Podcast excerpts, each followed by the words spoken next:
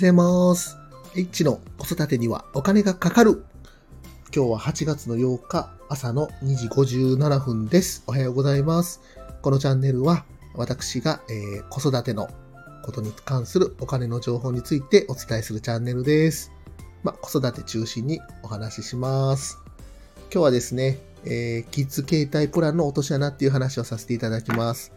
先日ですね、えー祭りでですね、子供がちょっとはぐれてしまったっていうことがありまして、まあ、家で、えー GPS であったりとか、キッズ携帯を、まあ、ちょっとあの買わないといけないなっていう話になりました。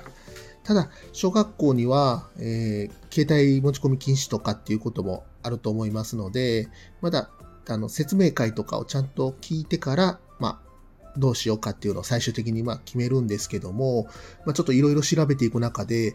キッズ携帯のプランっていうのが、まあ、結構いろいろ縛りがあるなっていうのをちょっと見たので、まあ、ちょっとお話しさせていただこうと思います。まず、月額料金なんですけども、まあ、550円ということです。安いんですけども、まあ、当然ですね、えー通話料が無料と歌ってるんですけども、まあ、親がドコモじゃないと、えー通話料が無料にならないというところになってます。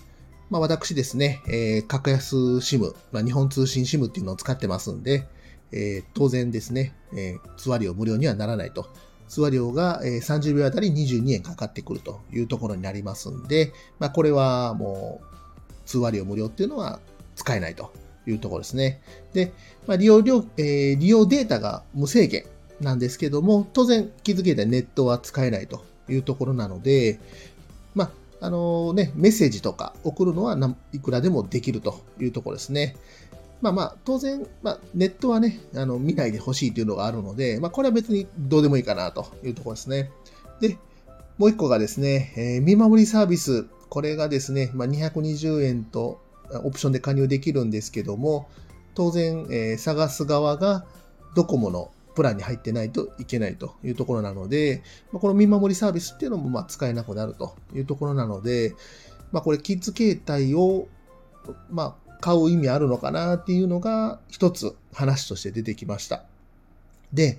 あと、ま、GPS っていうのもね、あるんですけども、まあ、GPS 買うんだったら、まあ、うちだったら安心ウォッチャーがいいんじゃないかなと思ってます。安心ウォッチャーっていうのが、え2台目まで、えー無料でいけるというところなので、2台で550円で月々が運営できるというところで、えー GPS もし持たせるんだったら、この安心ウォッチャーがいいのかなというところで思ってます。で、まあ、携帯電話ね、まあ、ガラケー持たせるのもどうなのかなっていうのもありますし、かといってスマホを持たせるのもどうなのかなと。で、そこでね、まあ、キッズ携帯、あ、いいんじゃないかなと思ってプランを見ていると若干ちょっと縛りがあるというところになってくるので、それだったらま GPS を持たせて、キッズ携帯をま安いプランで運用するっていうのも一つの手なのかなっていうところで考えてます。まあ、ただですね、えーこれに関しては学校の説明会、まあ、こういうのを参加してから、まあ、ちゃんと決めようかなと思ってます。ということでですね、今日はキッズ携帯プランの落とし穴っていう話をさせていただきました。今日も最後まで聞いていただきましてありがとうございました。コメント、いいね、レター、ぜひお待ちしております。それではさよなら。